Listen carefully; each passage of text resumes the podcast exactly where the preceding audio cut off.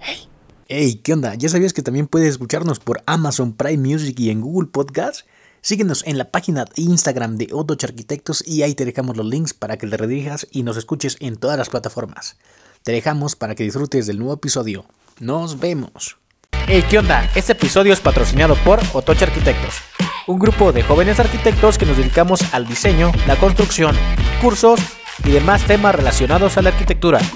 Si quieres ponerte en contacto con nosotros, mándanos un correo y nosotros nos ponemos en contacto contigo. Bienvenidos, como cada semana, a un episodio más de esto que es La Hoja en Blanco.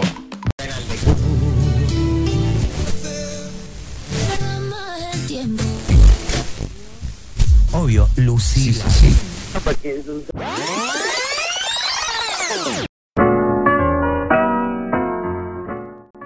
¿Qué onda amigos? ¿Cómo están? Bienvenidos a un episodio más de esto que es La Hoja en Blanco. Estoy muy contento, emocionado como siempre. Son épocas navideñas y hoy tenemos un gran invitado. Alex, ¿cómo estás? ¿Tu época más favorita? Así es, ¿qué tal? ¿Cómo están todos? Bienvenidos a un episodio más de La Hoja en Blanco. La verdad es que, pues si bien lo notan, hoy estoy contento y feliz. No se le nota tanto. Es lo, es lo mismo. Andas desvelado. Las Sí, entregas las entregas, las entregas, pero bueno. Eh, hoy nos acompaña un, un arquitecto que, pues, ¿qué te digo, Master? Ah, este episodio se ha estado programando bastante. No hay fecha que no llegue ni plazo que no se cumpla. Hoy estamos con un invitado. Eh, nos ha dado clases en la universidad. Hemos tenido a 3, 4 profesores de esta institución. El Arqui forma de esta, es parte de esta lista. Es de esos profes que notamos cuando habla, cuando se expresa que sabe mucho del tema, pero nos intriga, no sabemos más allá. Y ahora la en blanco se trata de eso. ¿Qué hay detrás del arquitecto? ¿Qué hay detrás de cuando se apaga la luz del salón, se cierra la puerta y cuál es el inicio de todo. Hoy, sin más ni menos, está con nosotros el arquitecto Víctor Andrei. Aquí, bienvenido a Hoja Blanco. Hola muchachos, pues nada, muchas gracias por estar aquí. Este, agradecido por la invitación. Este, qué raro, no soy alguien tan enigmático, yo siento que soy más simplón, pero pues bueno, ahí a ver este qué dudas se resuelven acerca Sí, de la que- persona, ¿no?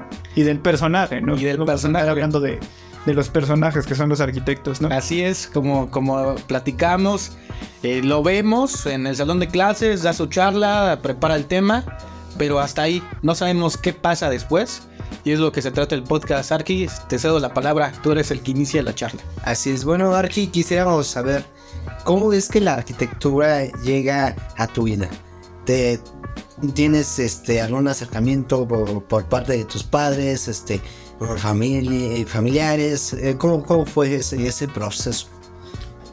Yo creo que hay varias etapas, ¿no? O sea, hay formas en las que las cosas llegan a nosotros, no sé, películas, fotos, cuestiones de ese estilo, ¿no? Y me gustaría decir que fue familiar, pero realmente no lo fue, ¿no? Mi papá fue secretario del Colegio de Arquitectos durante mucho tiempo, por ahí de finales de los 90. Y mi papá es de esas personas que en algún momento te van a llevar a su trabajo, ¿no? O sea, como de sábado me tocó ir a la obra, que es algo muy usual ahora que me toca vivirlo. Y este, y ahí andaba, ¿no? Como de, ¿qué será? Siete, ocho añitos, pues, visitando la obra los fines de semana, ¿no? Me acuerdo mucho de una obra en la colonia Roma, porque pues, muy típico de las obras adoptaban un perrito, ¿no? Y el perrito me gustaba mucho, entonces era como, bueno, vamos a la obra a que veas al perrito. Y ahí andaba pues, metido en ese mood, ¿no? Y pues yo creo que desde chiquito te das cuenta como de que las personas tienen como que distintos caracteres, ¿no? Y pues convivía con arquitectos eh, que yo no sabía quiénes eran, ¿no? Esa obra después me enteré de que pues eran unos eh, departamentos hechos por la arquitecta Yolanda Snyder, ¿no? Que pues ya sabemos como Sí. Alguna especie de tradición en México, ¿no? Muy relacionada con la familia de Gabino Barreda, etcétera, ¿no? Entonces, pues ahí empezaba un poquito la dinámica, ¿no? Uno ve cosas, identifica patrones, pero no necesariamente te entiendes como, wow, quiero hacer esto lo que resta de mi vida, ¿no? Entonces, como que el primer acercamiento es eh, esa etapa. Y tengo muy presente a donde íbamos, que estaba como en Simbras.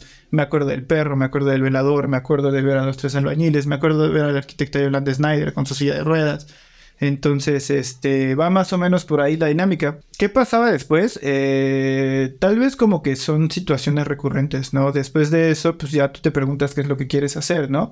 Y en tiempos de la prepa yo lo que quería era patinar, ¿no? A mí me, me, me gustaba muchísimo andar ahí en skate, haciendo trucos y cosas de estilo, ¿no? Y mi mamá, pues siempre ha sido de esas mamás de no te voy a comprar nada con lo que te hagas daño, ¿no? Entonces las primeras cosas que me pude comprar de skate para más o menos trabajar y checar esos como inquietudes que yo tenía fue con mi propio trabajo, ¿no? De Ahí es arquitecto, donde ahí ahí el asunto, ¿no?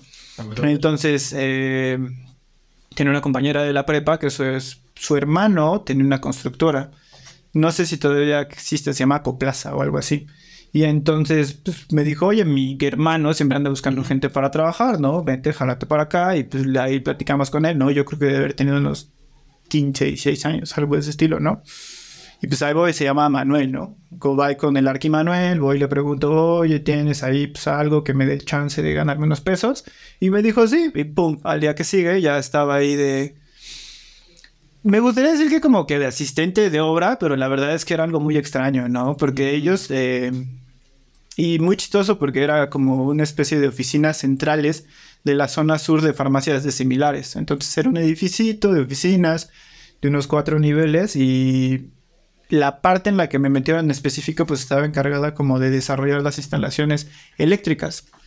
Entonces yo traía ahí pues, un poquito de bagaje, las cosas que aprendes ahí pues, metiendo mano en tu casa.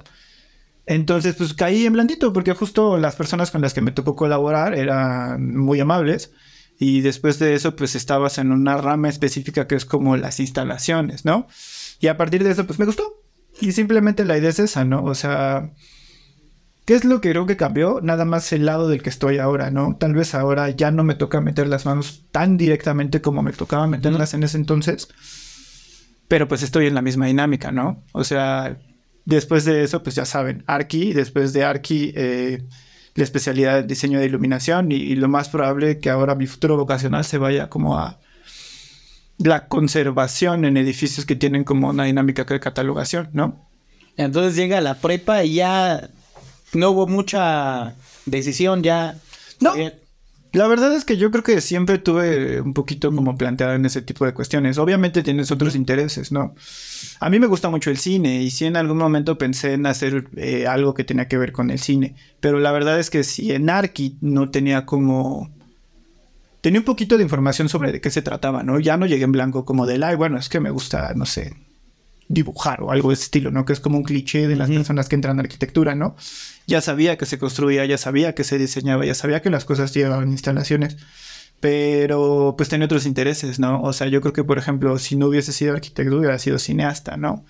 No sé si lo hubiera sido, no sé si hubiera sido un cineasta bueno, pero lo hubiera intentado, ¿no? Y ya gra- grabó cosas, ha grabado cosas, no sé, en un Escrito Guiones o guiones este, que estén por ahí guardados. La cosa es que eh, yo tenía una novia por ahí que ella sí estudió comunicación en la náhuac y por ahí tuvimos un proyecto de una productora durante poquito tiempo de la carrera.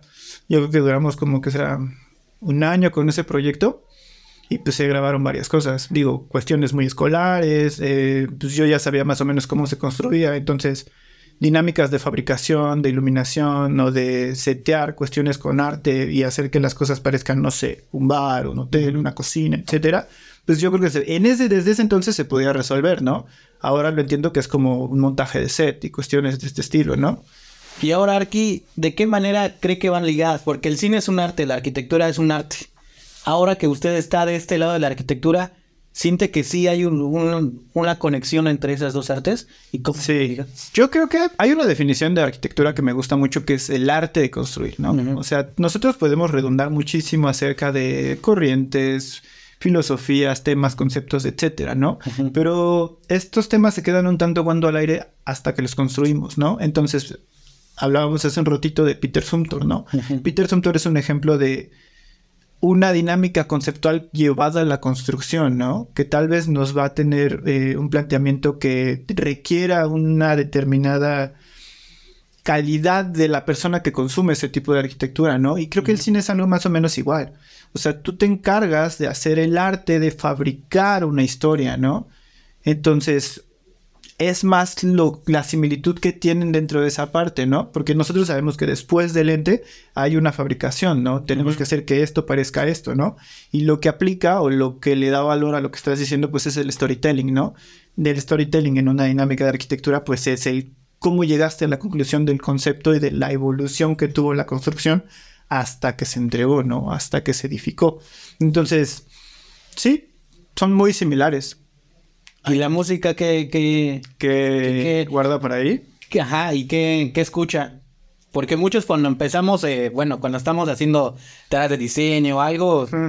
no se puede hacer. Hay algunos que sí, dicen que, pues, sin nada de ruido, nosotros acostumbramos a escuchar música. ¿Qué música escucha? Aquí se ponen temas raros, ¿no? Porque, por ejemplo, yo tengo TDA diagnosticado. Entonces, como una persona neurodivergente, Ujú. Te diría que yo necesito tener alguna especie de estímulo para poder concentrarme, ¿no? Entonces, en épocas en donde todavía no sabía que, que padecía esto, eh, pues sí era muy de poner música, ¿no? ¿Tú de grande? siempre- Sí, pues el tema es que el TDA es algo que tú desarrollas, o sea, lo tienes y no es como de, oye, se me disparó ahorita y me dio mañana, ¿no? Entonces, este, pues es algo como que tú llevas, ¿no? Y después como que analizas los patrones y es como, pues claro que lo tenía, ¿no? Entonces, trato de tener como playlist. Entonces, eh, por ejemplo, hay un disco que me gusta mucho de Plus 44, el único que sacó, que se llama When Your Heart Starts Beating. Y ese lo escuchaste el cansancio, ¿no? O sea, los primeros tres de los Chili Peppers, también hasta el cansancio, ¿no? Entonces casi siempre eran como canciones o música que fuese como recurrente que yo ya conocía, ¿no? Entonces estaba en mi labor de desarrollo y ponía esos discos, ¿no? Y eso fue lo que yo hice durante la carrera. Ahorita actualmente yo no puedo ponerme un podcast o cuestiones de este estilo porque tengo la información que estoy generando a partir de lo que estoy pensando y al mismo tiempo tengo la información de la persona que me está hablando, ¿no? Entonces casi siempre trato de ponerme así, híjole, es muy hippie y es muy pretencioso que lo diga, pero así como a, a los discos de Brian Eno que prácticamente tienen como un sonidito cada tanto y que es como ambient y minimal y cuestiones de este estilo, ¿no? Porque sí, la verdad es que yo, si, si tengo muchas cosas pasando por aquí, me vuelvo loco, ¿no? Entonces eso es lo que pasa. La música también es uno de esos como alicientes que la gente debería de tener para, Dicen que es el mayor de los artes. para resguardarse. No siento... Es, es quitarle protagonismo a los otros, ¿no? Y tampoco voy a demeritarlo porque tiene su complejidad, ¿no? Pero sí, sí eh, creo que hay que, que preguntarnos a nosotros mismos por qué consumimos la música que consumimos, ¿no? Te hace sentir, te hace recordar un momento, Sí. te hace... Te escuchas algo y que escuchabas de niño y hasta como que percibes eh, el olor, eh, sientes lo, recuerdas el momento que estabas este, en el pasado, Personas también. personas, la arquitectura, el cine, todo esto, pero siento que la música sí tiene ese peso. La cosa es atinarle al diseño, Ajá. ¿no? O sea, por ejemplo, si tú en este momento piensas en, no sé, la canción esta de los memes de shala la la la, o, o- o puede que pasen dos cosas. O te acuerdas de, no sé, el video meme de los señores bailando en los 15 años, o te acuerdas de tu abuelo porque él sí escuchaba la versión original de esa canción, ¿no? Entonces, eh, la idea es como tener ese tipo de recurrencias, ¿no? Eh, la música, pues sí, tiene ese tipo de planteamientos dentro del comportamiento de las personas, ¿no? Y tal vez hay quien lo hace, no sé, eh, personal o lo valora y trata de recorrer a, a esa música durante sus procedimientos o sus momentos creativos y hay quien simplemente le escucha, ¿no? Ahora en la arquitectura, como también Narki este, transmite cosas, ¿qué trata de transmitir cuando usted diseña algo? ¿Qué es lo que siente que debe transmitir? Yo quisiera agregar, ¿cuál es tu- su ritual o al- a- algo previo para empezar un trabajo de arquitectura? ¿Qué es lo que haces? ¿Te divorcias? La cosa es que ¿Qué fumas? ¿Te echas un cigarrito? ¿Qué, qué haces? Yo creo que depende muchísimo del mood en el que estás sacando las cosas, ¿no? Y por ejemplo, tiene mucho que mi dinámica laboral no es tan formal, por decirlo de alguna manera, ¿no? Entonces lo más probable es que yo trate de platicar con alguien, ¿no? Entonces tú vas a venir conmigo a tratar de plantearme un proyecto, ¿no? Y yo creo que es algo muy ramplón decir, uy, te voy a poner esta casa y va a tener estos acabados y todo lo demás, ¿no? Entonces a mí me interesa más saber ¿qué haces tú? No, o sea, lo que comentábamos hace un rato, ¿no? Mientras yo conozca lo que estoy haciendo y la manera y el vehículo en el cual voy a proyectar las cosas, estoy tratando de jugar un poquito más o menos a la segura con lo que quiero hacer, ¿no? Entonces tal vez tú me dices, mira, pues toco la batería, ah, cuarto de música, ¿no? Ok, tengo cuatro hijos, vale, habitaciones separadas, ¿no? Mm, Me gusta mucho la luz del sol, pero al mismo tiempo soy muy friolento, ok. Cuestiones que me están diciendo formas, comportamientos que de alguna manera yo tengo que reevaluar, ¿no? La labor del arquitecto es esta cuestión de traducir, ¿no? Un veterinario lo que hace es traducir los síntomas de una persona o de un ente que no te puede decir cómo se siente, ¿no? No hablamos gato, no hablamos perro. Por eso llevas a las personas con, a, no a las personas, a tus pacientes animales con un veterinario, ¿no? Las personas no es que no sepan de la arquitectura, pero al final, al tú ser arquitecto, estás eh, obteniendo esta sensibilidad gráfica y técnica para poder hacer las cosas, ¿no? Y lo que yo les diría es que sí tienes que jugar un poquito hasta... es más, diría que como hasta hacerla un poquito de terapeuta para escuchar lo suficientemente bien las demandas de las personas y no demanden una dinámica negativa, sino lo que la gente requiere, ¿no? Hay personas que no se dan cuenta que necesitan un espacio con una configuración determinada o que necesitan determinada calidad o cantidad de área para poder plantear lo que están haciendo, ¿no? Y no nos hablemos como de dinámicas técnicas, como de, ah, soy carpintero y necesito esto para una mesa de trabajo, sino, oye, brother, se ve que duermes mal, ¿no? Tú necesitas un espacio o más tranquilo o una cama más grande o un poco más alejada del nodo de donde vives, ¿no? Y no estoy haciendo ningún análisis de áreas ni nada de ese estilo, ¿no? Estoy identificando una problemática dentro del comportamiento de las personas, ¿no? Entonces, No solo quedarse con, con la entrevista, como se dice previa, sino analizar y ver si el cliente pues está haciendo la pregunta correcta. O usted está haciendo la pregunta correcta y decir, ¿sabes qué? Sí me estás pidiendo esto, pero creo que funcionaría mejor de esta forma. La cosa es que yo creo que darle una respuesta definida a las cosas es pecar de ser soberbio, ¿no? O sea, nosotros Bueno, vamos a tener como una conceptualización que pensamos o pronosticamos que va a resolver o paliar la mayoría de los síntomas de lo que la gente padece, ¿no? Entonces es muy de, de arquitecto de vieja escuela de te voy a enseñar cómo vivir, ¿no? Y Sí. te voy a enseñar cómo comer bien y te voy a enseñar cómo vestirte bien y todo lo demás, ¿no? Entonces como que todo eso genera una especie de síntomas que aún viven como en el rubro de los arquitectos, ¿no? Así Nos comentó en la clase sobre un espacio de televisión. que tiene. No me acuerdo qué un espacio de televisión que este, el arquitecto decidió poner espacio para... Ah, sí, claro, Sáenz de Ibiza. Ajá.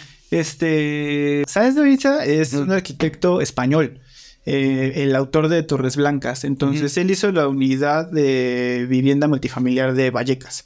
Entonces, este, para pronto, eh, las personas de ahí pues, son muy, tienen muchos arraigos hacia ver televisión, ¿no? Y entonces el arquitecto, tomemos en cuenta el tiempo y la temporalidad, ¿no? Ujú. Y el, el personaje del arquitecto, ¿no? Y entonces Sáenz de Ibiza ya había ganado muchísima fama, muchísima popularidad, ¿no? Y pues él es parte de una especie de élite cultural, ¿no? Entonces, parte de este tema de cómo un- alguien que no vive como yo va a diseñar una vivienda para mí, ¿no? Entonces, él no consumía la televisión. Por eso los estudios, las casas o las viviendas que hicieron no tenían un área para televisión. Y pues las personas ahí, cualquier cultura de los ochentas, va a depender de eso para pues justo...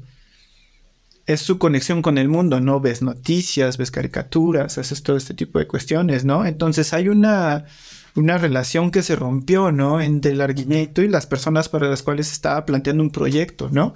Y si quieren, busquen por ahí, ven videos, van a ver a personas así pues, peleándose, literal peleándose, ¿no? Y eso lo aprendí, pues justo, los viajes ilustran muchísimo. Y de alguna vez me encontré y me topé con un documental de Sáenz de Ibiza que se llama No te mueras sin ir a Ronchamp, que justo era la historia de este brother y de cómo ese tipo de cuestiones habían marcado su carrera como arquitecto, ¿no? Entonces, bien que mal que algún señor al que tú incidentalmente lo, ¿cómo decirlo? Te relacionaste con él a través de tu obra y que este brother te diga, oye, no le atinaste a nada, te tiene que pegar en el ego, ¿no? Entonces, imagínense, ¿no? O sea, por eso las... Y luego alguien, como usted dice, de la élite ya cultural, que ya... Ajá, no, o sea, si tú te metes a buscar Torres Blancas, Torres Blancas, no sé si sea parte del UNESCO, pero debe estar a nada, ¿no? O sea, es parteaguas en el diseño español y en el diseño de arquitectura europea, ¿no? Entonces, ay, no, o sea, como que sí, pasan cuestiones de ese estilo, ¿no? Y el chiste es fomentar este diálogo, ¿no? O sea, tal vez, dicho de manera muy cursi, el diseño participativo hace cuestiones de este estilo, pero tal vez llevarlo a una parte no tan cursi, por decirlo de alguna manera, ¿no? O sea, escucha a tus clientes, ve qué es lo que quieren decir, ¿no? Y antes de que tú tengas un discurso para repetir, plantea qué él tiene que decir, ¿no? Él te va a pagar, él te va a decir, y ellos van a ser los que de alguna manera vivan el espacio, ¿no? Y ahí es donde la arquitectura tiene que ser sincera con lo que está haciendo, ¿no? O sea, yo no puedo llevar una doble vida y que mi espacio sea un tugurio de un lado y, no sé, un confesionario del otro lado, ¿no? Entonces, no tengo ningún problema diseñando un tugurio si tú me dices, vale, quiero hacer el mejor de los tugurios que haya. Con luces bonitas, con unas mesas increíbles, porque también puedes venir a comer aunque no vengas a ver. Y del otro lado, pues diseñas así la mejor de las mejores iglesias con unos parámetros que sean como solemnes a lo que tú quieres hacer. Porque el diálogo es diferente y el tema es que tienen que ser sinceros entre unos y otros, ¿no? Ahora la, la arquitectura cambia, o sea, cuando haces un proyecto dicen que debe debes cambiar algo, no solamente es este lo funcional, sino que debes cambiar el conductor, más en espacios urbanos.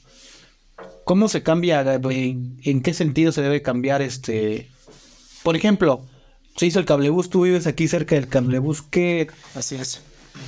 ¿qué cambios y consecuencias favorables y desfavorables tiene? Ok, yo me he subido al cablebús en un par de ocasiones y yo creo que es una especie de cuestiones. Ya sabemos que la arquitectura tiene escalas, ¿no? Y en escalas macro es una de esas cuestiones que sí, yo creo que le facilita muchísimo la vida a las personas, ¿no? ¿Qué es lo que pasa? Los medios de comunicación, en este caso viales, eh, te ayudan de alguna manera a llevar un poquitito más de algo de algún lugar a otro algo, ¿no? Entonces, por ejemplo, eh, alguna vez yo fui a Tepe, que es como por acá arriba, y sí fue como, brother, se ve que, que, que cuesta trabajo que lleguen las cosas, ¿no? Y entonces aunque nosotros pensemos como que la cultura no es como me da medio kilo de cultura y te lo lleves en una bolsita, es más fácil llegar a ese tipo de cuestiones cuando existen ese tipo de, de- de elementos que de alguna manera llegan como a, a permear lo, lo que existe, ¿no? Entonces, no sé si haya personas del TEC que vengan desde allá, pero ya podrían venir personas desde allá, ¿no? Te vienes desde arriba, creo que es la última estación de cablebús. Te bajas en campos y caminas, ¿no? Entonces, vives el sí, es último, ¿no? Sí, yo, yo vivo. La idea sería algo más o menos así, ¿no? Entonces, no sé cuánto hacías antes del cablebús, pero seguramente era más, ¿no? Y estamos dentro de una misma zona, ¿no? Ahora imagínense las personas. Hay alumnos que vienen de Catepec, hay alumnos que vienen de, de Los Reyes, o sea, de cuestiones bien lejanas, que sí es como, bueno, yo no te voy a cuestionar, no soy quien para decirte, no vengas a estudiar aquí. Ven, aprende, va a ser una chinga, probablemente porque va a ser un montón de tiempo, pero mira, vocación es lo que la mayoría de veces falta para poder hacer ese tipo de cuestiones y de proezas y de llevarlas a cabo, ¿no? Aquí ahora que habla de escuelas, ¿qué debe tener una buena escuela de arquitectura? Ustedes de la FESA Catlán, UNAM. Sí, Esta es una escuela nueva de arquitectura. la cosa ¿Qué debe es- tener una escuela de arquitectura? Porque hay muchas. He, he leído que hay muchas escuelas de arquitectura en México, pero no son muy buenas todas. El tema es que la UNAM lleva mucho tiempo, ¿no? Lo mismo que hablábamos hace un rato. Europa ya lleva un entendido de la arquitectura porque lleva Ujú. 300 años más que nosotros haciéndola, ¿no? Entonces, pasa algo más o menos similar, ¿no? Obviamente, eh, una dirección tiene que definir, suena a cliché, pero unas escuelas, no, no como que funcionen como empresas, pero sí tienen que tener una misión y una visión, ¿no? Entonces, vale. Nosotros hace un rato hablábamos de arquitectura con A mayúscula, que es este, no sé, edificios de SOM, edificios de Culjas, cuestiones de este estilo, ¿no? Y de alguna manera, por voltear para allá, nos quedamos o nos olvidamos de la arquitectura con A minúscula, que es como lo que nos permea, ¿no? Que no debería de ser con A minúscula, sino que eso debería de ser como donde se vierte el diseño realmente. Y creo que en ese tipo de cuestiones pasa más o menos similar, ¿no? La UNAM es una escuela eh, muy buena, mucha tradición, muy lo que sea, pero tiene recursos limitados. Entonces, parte de lo que ese tipo de escuelas e instituciones te pueden dar es darte profesionales que de alguna manera esos profesionales lleguen a otras escuelas y planteen los valores con los que ellos fueron instituidos o instaurados, ¿no? Entonces, ningún arquitecto y ninguna escuela te va a decir, diseñale mal al cliente. Porque no es la finalidad, ¿no? Hay escuelas, hay temáticas, hay dinámicas, pero la idea es tú generar una especie de sociedad en la cual tú puedas confiar en un arquitecto porque tú haces un juramento en el cual dices que te entregas a la sociedad en pro de generar tu profesión y que la sociedad puede confiar en ti al momento en el que lo puedas hacer, ¿no? Y lo que tiene el TEC es eso. Tal vez la UNAM ya tiene muchos estratos, es una institución muy grande, ¿no? El TEC afortunadamente me ha dado la oportunidad de desarrollarme de esta manera. Yo, como saben, soy arquitecto, diseñador de iluminación y, por ejemplo, si yo creo que mañana a mí se me ocurre plantear, eh, bueno, podemos instaurar una materia, aunque sea optativa, de diseño de iluminación, el TEC por tener esta dinámica en la cual todavía no tiene esas escalas, lo más probable es que pueda funcionar, ¿no? Voten si quieren una materia de diseño de iluminación, pero la idea sería esa, ¿no? Pongan en los comentarios. Entonces, eh, es flexible. Y de alguna manera, eh, este tipo de instituciones voltea hacia personas como mí, o como Carlos, o como Carlos Fuentes, o como Carlos García, o como todos ellos que son profesionales que yo creo que son muy buenos dentro de su ramo y que tal vez por la dinámica en la que funcionan otro tipo de universidades tendría que pasar algo muy específico para poder aplicar a dar clases allá, ¿no? Y también eh, la centralización del conocimiento pues nunca es bueno, ¿no? O sea, vale, tienes la mejor de la mejor de las instituciones allá, pero le das clase a cuatro personas, ¿no? Y tienes un portafolio de gente mil veces más amplio, ¿no? Entonces, vale, venga, vamos a dejar las cosas donde verdaderamente se ocupa el conocimiento, ¿no? Hay muchas responsabilidades. ¿En qué momento un arquitecto, o no un arquitecto, sino una persona tan ocupada como usted, en qué momento queda la familia y la novia o cómo, está todo eso? Sí hay un tiempo de... La cosa es que mm, uno tiene que establecer prioridades. Primero, eh, ya vivimos en un mundo globalizado que te va a exigir eh, dar algo para tu trabajo o trabajos, dar algo para tu persona, dar algo para las personas con las que convives, ¿no? Y hace un ratito hablábamos acerca de las frustraciones, ¿no? ¿Qué es lo que pasa? Esta idea romántica de el arquitecto lo deja todo por el trabajo, pues ya sabemos que, lleva casos como, como tristes, ¿no? Por ejemplo, Luis Kahn que se muere en el baño de una terminal de autobuses, este José Villagrán que se muere dando clases en C1. Entonces, nadie quiere que le pasen ese tipo de cosas. O sea, inevitablemente me voy a morir y me quiero morir o dos, o lo más en calma que pueda o de alguna forma increíblemente violenta para no sentir nada, ¿no? Entonces, la idea sería esa, ¿no? O sea, que te guste tu chamba lo suficiente para que la puedas hacer sin renegar y sin frustrarte, pero que también te guste vivir, ¿no? Lo que decíamos era hace un rato de la gente tiene que tener hobbies. Si a ti te pega para bien en tema de salud mental irte a andar en bici un rato, dale. Si te gusta cocinar y así se te quita el estrés de estar metido en la compu, dale. Si a ti te gusta dibujar, ponle a dibujar, ¿no? O sea, sí creo que hay que ser muy, muy, muy críticos y muy y tener una, una, ¿cómo decirlo? Una frontera muy definida entre lo que hacemos y lo que estamos, ¿no? Yo creo que eh, la mayoría del conocimiento que yo adquirí, lo adquirí porque yo quería ser como muy bueno en todo, ¿no? Entonces tengo que saber historia, tengo que saber de instalaciones, tengo que saber de formas, tengo que saber de programas, tengo que saber de softwares. Entonces me di ahí unas atascadas de conocimiento que probablemente no fueron lo más sano, ¿no? Entonces, si tú me preguntabas hasta hace, ¿qué será? ¿Qué fiesta, reuniones en universidad, prepa, casi no tuvo? Porque eh, en la prepa sí. O sea, pues estuve ahí en lapsus eh, para poder entrar y antes de entrar aquí, pues sí, la verdad sí. Sí, pues sí hubo una etapa como de fiesta. Y bien, la verdad es que no soy de una dinámica seria, ¿no? Entonces la idea también es un poquito eso, ¿no? Hay que marcar ese tipo de cuestiones. Pero a la hora de que yo ya entré como en esta labor profesionalizante, sí empecé a consumir arquitectura por todas partes, ¿no? Y lo que hablábamos acerca de si quieren ahorita lo comentamos del TDA, es que te quieres volver un experto en todo y tienes un, como un tema de, o un tópico de enajenación y quieres ser como máster en ese tópico, ¿no? Y esto te lleva como a consumir esto y a ver esta parte y allá están haciendo esto y acá están haciendo esta parte. Y Arki de alguna forma te da este como bagaje cultural de muchas cosas, ¿no? ¿Qué es lo que pasa? Pues yo no tenía tanta vida social, ¿no? O sea, si no estaba en la escuela, yo vivía al sur de la ciudad, en el Pedregal de Santo Domingo, y pero iba a clases en Fezacatlán, entonces tenía hora y media para poder ir haciendo cosas en el transporte, ¿no? Entonces me compraba revistas, trataba de bajar libros, dibujaba un poquito en ese entonces, la verdad es que ahora dibujo mil veces más, pero trataba de ocupar esas tres horas en hacer algo que tuviera que ver con mi carrera. Y de alguna manera así después pensé, tal vez cuando llegas como a quinto ah, no, al quinto año de tu carrera te das cuenta de lo fundido que estás, ¿no?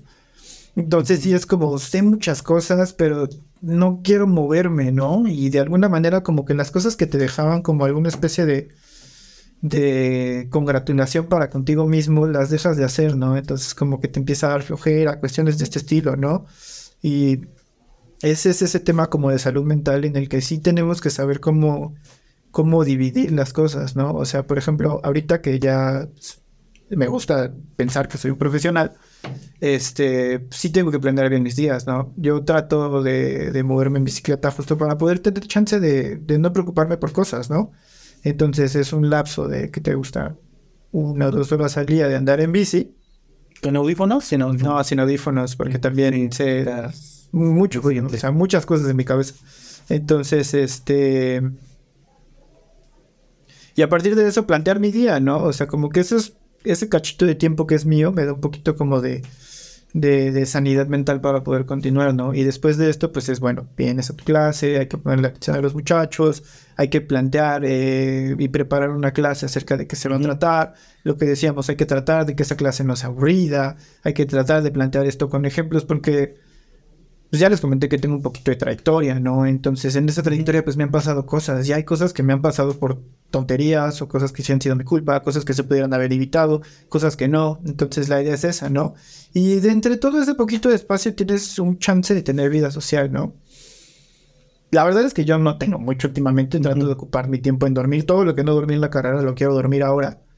Entonces, eh, no sé, vean qué es lo que les genera alguna especie de placer, ¿no?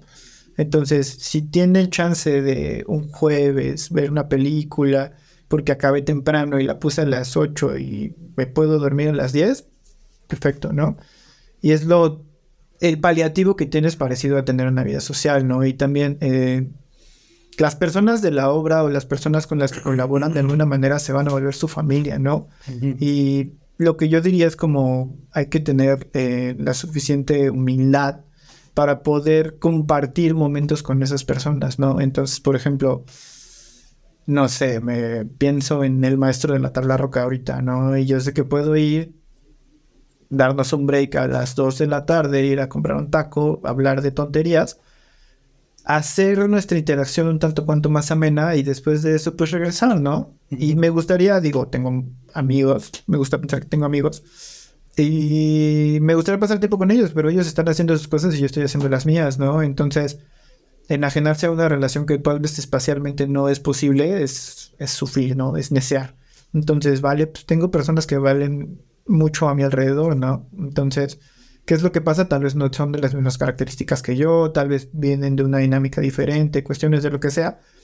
Pero creo que hay muchas personas esperando tener una interacción social con otro alguien, ¿no? Y a partir de eso, pues yo creo que cuando tú le cuentas un chiste a alguien, cuando haces alguna especie de comentario, de a poquito mejora su día, ¿no? Entonces es como lo que decíamos, ¿no? Si, si a mí durante dar la clase se me ocurre un chiste ahí simple ni ambiguo que tenga que ver con lo que estamos haciendo, pues sé que ese chiste lo va a hacer un poquito más ameno, ¿no? Y que a partir de eso vas a poder plantear pues, un poquito más de encargo, ¿no? No vas a ser ese profe aburrido que si viene, habla, bla, bla, bla, bla, bla, las clases se va, ¿no? Entonces las interacciones son los que hacen ricas las relaciones humanas, ¿no? ¿Qué es lo que pasa? Tal vez nosotros no siempre tenemos chance de escoger esas interacciones, ¿no? Ahora hay que estar abiertos y perceptivos a saber quién está dispuesto a tener una relación, aunque sea somera, sincera con alguien, ¿no? Y yo creo que, por ejemplo, las personas en la, en la construcción en general tienden a tener ese tipo de humildad, ¿no? O sea, si te preguntan, ¿y cómo está aquí? Yo creo que no durmió hoy, ¿verdad? Y ya te ve todo derrotado y le dije, no, pues es que tenía que entregar esto y esto y esto. Ah, ahí hay coca, sírvase un vaso. Y en el momento en el que ese señor, que es un desconocido para ti, te ofrece coca, sí es como, híjole, le dio el clavo porque sí quiero coca y este brother me lo ofreció de corazón, ¿no? No me la va a cobrar después, ¿no? Entonces sí es como, uf, o sea, ¿qué clase de relación y de nexo acabo de generar con este brother? Para que se sienten la confianza de decirme de ese tipo de cuestiones, ¿no? Y yo creo que yo tengo ese tipo como de atenciones para con esas personas, ¿no? Digo, es muy feo. Tú llegas a la obra y llegas con tu coca chiquita, ¿no? Y pues estos brothers están ahí duro y duro, pegándole y pues ellos no tienen coca, ¿no? Y ellos son los que, los que están haciendo la labor pesada, ¿no? Entonces sí es como, no se vale hacer ese tipo de cuestiones, ¿no? Vas a llegar pues, con un refresco de 3 litros, aunque sea red cola si quieren. Pero la idea sería esa, ¿no? O lo mismo, así como de, date cinco minutos, toma, compra un paquetazo. ¿No? Y la idea es esa, ¿no? Lo que les ponía de ejemplo es eso, ¿no? Vamos a tratar de tratarnos bien para que los dos estemos bien, ¿no? Sí. Generemos un nexo con las personas, ¿no? Yo sé que te estoy pagando por lo que estás haciendo y yo sé que lo que yo hago depende de lo que tú estás generando. Pero hay que rigidizarlo un poquito menos, ¿no? Y como, como que también venimos de una tradición en la que Y te crea un compromiso, güey, que, que no está escrito ni nada. Ves que el, el jefe, el patrón, se, también dices, creo que debo hacerlo bien. Es Ya, ese, ¿no? ya de- viene así. Yo creo que todos hemos visto un ejemplo de gente que trata mal a alguien más. Ajá. Desde personas de un origen muy humilde hasta personas como de un estrato social muy alto. Y la idea sí es esa, ¿no? Es como, ¿qué onda, no? O sea, ¿qué pasa con este persona que se da el lujo de tratar mal a las personas porque cree que tiene otra calidad, ¿no? Y lo que yo les he dicho a todos, eh, en general, es que en la construcción, en la arquitectura, en la obra, en el mundo, en los negocios, nada se hace solo. Nada. Tú dependes de colaboradores, tú dependes de socios, dependes de personas y tratar de ir a poner como una actitud que de alguna manera denote que tú te sientes más es ofender a las demás personas. ¿no? Entonces, ese es el chiste, ¿no? Y lo que decíamos, o sea, venimos de una escuela de generaciones anteriores que tal vez creíamos que nos dábamos a respetar tratando mal a las personas, ¿no? Y es una versión muy hippie de mí, pero yo sí creo que dependiendo de cómo trates a las personas es como cómo estas personas van a responderte, ¿no? Entonces, la idea sería algo más o menos de ese estilo, ¿no? Ya pasamos mucho tiempo así tratando con esos modos y las generaciones pasadas nos dejaron pues, una situación económica actual muy pesada como para nosotros seguir replicando ese sistema, ¿no? Arqui, ya, ah, Arqui, ¿hay algún lugar de aquí de la Ciudad de México que te encante? Que te sientas, este... Yo les decía que ¿no? los hobbies porque cuando yo andaba en patineta había muchos spots alrededor de la ciudad, ¿no? Ajá. Y yo creo que conoces la ciudad a partir de tu hobby. Eso lo hacía a los 16 años, ¿no? Ahorita que ya soy adulto y que tengo la bicicleta, la bicicleta te da una libertad que no te da el transporte público y que no te da un coche, ¿no? A mí me gustaba muchísimo. Eh, yo creo que ustedes deben de ubicar esta zona como de los dinamos y cuestiones de este estilo, ¿no? Entonces, eh, de entre todas las personas que yo considero mis amigos, es un biólogo. Entonces, este biólogo era como, oye, voy a ir por mi cosa de tesis a buscar salamandras a los dinamos, ¿quieres ir? Y sabía que ir a ir a estar toda la mañana ahí trepado en algo casi montaña, pero que te da mucha paz, ¿no? Y entonces sí es, no hay tanto ruido, estás tú ahí, hay bosque, hay plantas, hay árboles, y si ustedes buscan, hay salamandras en los dinamos, que son salamandras como de este espacio chiquito, son chiquititas, tenías que abrir un tronco y le encontrabas ahí, ahí estaba la salamandra haciendo su vida. Y yo creo que ese tipo de bastiones como de paz le hacen falta a la ciudad. O sea, sí tener chance de poder hacer ese tipo de cuestiones y, y bajarte del rush de estar trabajando todo el día y poder, no sé, irte a caminar 40 minutos metido en una montaña, no tiene, no, no tiene valor. O sea, es algo así como invaluable para que las personas puedan vivir. Yo creo que de esa manera es como, como la ciudad, ¿no? Y también yo les podría hablar de espacios edificados, ¿no? O sea, no sé, el Jumex me gusta mucho, me gusta mucho el Centro Cultural Universitario. Mm, ¿Qué más disfruto demasiado? No sé si ubica en Plaza Loreto. Plaza Loreto es una de esas plazas malls noventeras que por alguna razón se quedó como estancada en un momento histórico y sigue estando ahí, ¿no? El primer Museo Sumay estaba ahí. Creo que está ahí todavía. Había un cine bonito, entonces son de esas cosas como de espacios edificados que de alguna manera te ayudan como a edificarte, ¿no? Que dejan algo como en ti. Y, y son cuestiones de ese estilo, ¿no?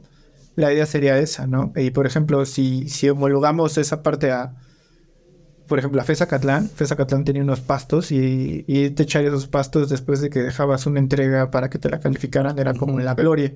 ¿Por qué? Porque pues venías de no dormir, venías todo estresado con el estrés de llegar a, a tiempo, cuestiones de ese estilo y en ese momento era un, fa, me desprendo de todo, ¿no? Entonces sí creo que tenemos que tener un, un lugar feliz, ¿no? Un momento que para poder darnos a nosotros mismos en, dentro de la ciudad y dentro de nosotros mismos, ¿no? Aquí una construcción, una casa, una casa que pueda hacer usted con algún arquitecto que admire de todos los tiempos, inclusive si ya no está en este mundo. Una casa, Una casa, un- una colaboración usted y un arquitecto, ¿con cuál sería? ¿Con quién sería? Yo creo que habría varias personas como involucradas, ¿no? Como que cuando estás desarrollándote tienes como fanatismo por determinados arquitectos, ¿no? Y yo creo que lo que ha marcado mucho de, de, pues como de mi trayectoria es este, pues, justo Villagrán. O sea, como toda esta dinámica de poder hacer las cosas y plantearlas en una dinámica técnica y de alguna manera traducir tus conductas a un espacio edificado, eh, creo que tiene, no tiene, no tiene valor, ¿no? O sea, una casa que, que te dé certidumbre, cercanía y que te haga sentir seguro y todo lo demás, nunca va a pasar de moda, ¿no? Y aparte de eso, pues también, o sea, como que las casas son el reflejo de las personas, ¿no? Y si yo creo que quiero hacer cine o cuestiones de este estilo, o como consumir ese tipo de cuestiones en mi casa, pues tal vez sí tendría que ir a algo como más, este, histriónico, ¿no? Entonces pensar en, no sé, ya hablábamos hace un ratito de, de- de las soluciones técnicas de Foster, ¿no? Entonces, por ejemplo, ahí sería una, una mezcolanza rarísima, ¿no? Imagínense a Villagrán conociendo a Foster, ¿no? Entonces, tal vez ahí podríamos plantear algo como muy interesante, ¿no? Que cumple una función, este, que alimenta como que tu ser Ajá. espiritual y otra que pues, responde con elementos turboestructurales y super high tech de cómo funcionan, ¿no? Entonces, me gustaría pensar que sería algo más o menos así, ¿no? O sea, como crear un mashup entre ese tipo de cuestiones, ¿no?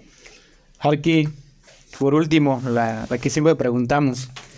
Si usted regresara en el tiempo y pudiera ver al arquitecto Andrei, bueno, estudiante de arquitectura, Víctor Andrei, de a su primer día y tuviera que hablar con él dos minutos, ¿qué le diría? ¿Algún consejo, una charla? ¿Qué sería? Yo creo que hay tres cosas. Uno, no, no te rindas, ¿no? Hay veces que, que, que- que vale la pena no rendirse, ¿no? Y, y, por ejemplo, hablábamos acerca de, de lo del TDA y estas cosas de la de salud mental, ¿no? Y que hay que buscar ayuda. Ajá. O sea, yo creo que tal vez nos enseñan a como tú puedes solo. Y vienes como con esta carga, ¿no? Si hablamos de arquitectura de género, pues eso es una especie de machismo, ¿no? Tú no pidas ayuda, cuestiones de este estilo, ¿no? Entonces, eh, yo creo que es eso, o sea, mm, sí se pone pesado, eventualmente te vuelves bueno, pero te va a costar. Y la otra pide ayuda. Cuando alguien te quiera dar ayuda, te la va a dar, no, te, no vas a tener que negarla, ni pedirla, ni nada de ese estilo, ¿no? Y entonces, eh, esos dos creo que son como fundamentales. Y la otra es este. Aprende a cobrar bien. O sea, se van a dar cuenta ustedes solitos. Yo creo que. Por azares ya he podido hacer cosas o desarrollar eh, obras de cosas o trabajos que me gusta hacer, ¿no? El tema es que yo creo que eh, esta parte de los precios unitarios y de saber cómo manejar el, el mundo de los negocios lo he aprendido como a golpes, tal vez un poquito tarde en mi vida, ¿no? Entonces, eh, si ya te cuesta que un trabajo que te guste desarrollar llegue a ti, cóbralo bien, ¿no? ¿Por qué? Porque puedes cobrarlo bien porque pues justo sabes hacerlo y porque la persona que está del otro lado requiere literalmente lo que tienes, ¿no? Ujú. Entonces, en el- por ejemplo, en el caso del diseño de iluminación, eso me pasa bien seguido, ¿no?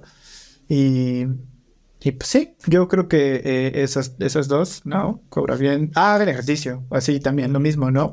Lo que decíamos de, terminar la carrera y te das cuenta que te metiste una joda de cinco años y estás con la espalda así, te duelen los hombros eternamente, nunca duermes bien, te das cuenta que ya estás como condicionado a dormir tres horas y aunque tengas toda la tarde libre, duermes tres horas y te despiertas, duermes tres horas y te despiertas. Entonces el ejercicio ayuda para eso, entonces cuidarte como integralmente, ¿no? O sea, tratar de hacer un poquito de ejercicio, tratar de comer bien, tratar de cobrar mejor y este, y pues, sí, de, ¿no? O sea, no rendirse, ¿no? O sea, ya sabemos que económica y socialmente tenemos unos topes y unos estándares, pero desafortunadamente, eh, si ya llevamos todo contra nosotros, si no lo intentamos, está peor. Sí. Entonces, el esfuerzo que nosotros hagamos, ah, hay que hacerlo lo suficientemente consciente para que sí cobre relevancia lo que estamos haciendo, ¿no? Entonces, la idea sería esa. Y hace poco cumplí años. Entonces, sí tenía este, o sea, como fresco esta revaluación, ¿no? Como de ¿Te sientes contento con hasta hoy? Sí, o sea, pensemos en que eh, los arquitectos mejoran, ¿no? O sea, yo volteo a ver a mi versión recién salida de la escuela y sí creo que, que, que he cambiado en bastantes rubros, ¿no? Ya, ya no soy la misma persona y creo que como persona he mejorado muchísimo. O sea, no voy a decir que era así un bully o cuestiones de ese estilo, pero sí, tal vez esta cuestión como de apreciar a las personas que están alrededor tuyo, apreciar tus experiencias, eh, darte cuenta que no todo es la lana, que no todo es proyectos, que no todo es trabajar, te me han hecho una mejor persona y si estoy más pleno, soy más pleno haciendo mi, mi labor como arquitecto. Entonces es eso. Eh, yo creo que la mayoría de sus escuchas son, son estudiantes, ¿no? Sí, lo que les decía.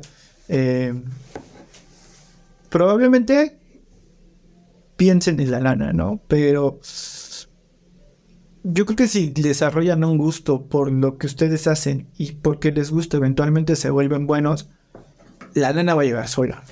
Ajá, entonces no, no, no tengo más que decirles y no hay ninguna receta secreta, ¿no? O sea, no hagan las cosas por, por, por los pesos, ¿no? O sea, eso podría haber pasado en generaciones pasadas donde estabas frustrado, pero te callaban a billetazos y ya tenías una casa a los 20 años, ¿no? A nosotros no. Entonces probablemente no tengamos, no tengo, no tienen una casa propia, ¿no? Entonces, vale, ya me quité una carga de encima. No voy a dejar de ser fastidioso con todos los demás y voy a tratar de ser lo más pleno posible en lo que cabe, ¿no? Entonces, lo mismo, que aquí hay que darle valor a, a mi ser, a mí mismo, conózcanse, o sea, entiendan cómo funciona su cuerpo, entiendan cómo funcionan ustedes, cuáles son sus conductas, qué les gusta, ¿no? Porque muchas veces llegamos a lo mismo, terminando la carrera, y no sé qué estuve haciendo en los últimos cinco años, ¿no? Lo que decíamos de los hobbies, irme de fiesta no es un hobby, o sea, tienes una depresión post fiesta y te quieres morir porque se te sumó con una cruda, ¿no? Entonces, eso no es un hobby, ¿no? Sí. O sea, planteemos que, que, probablemente lleguemos a ese punto y, y, tengamos que reevaluar qué vamos a hacer ahora, ¿no? Mientras más plenos y saludables estemos, yo creo que vamos a tomar una mejor decisión. Uh -huh. Y listo, ¿no? Y, y sean, sean como...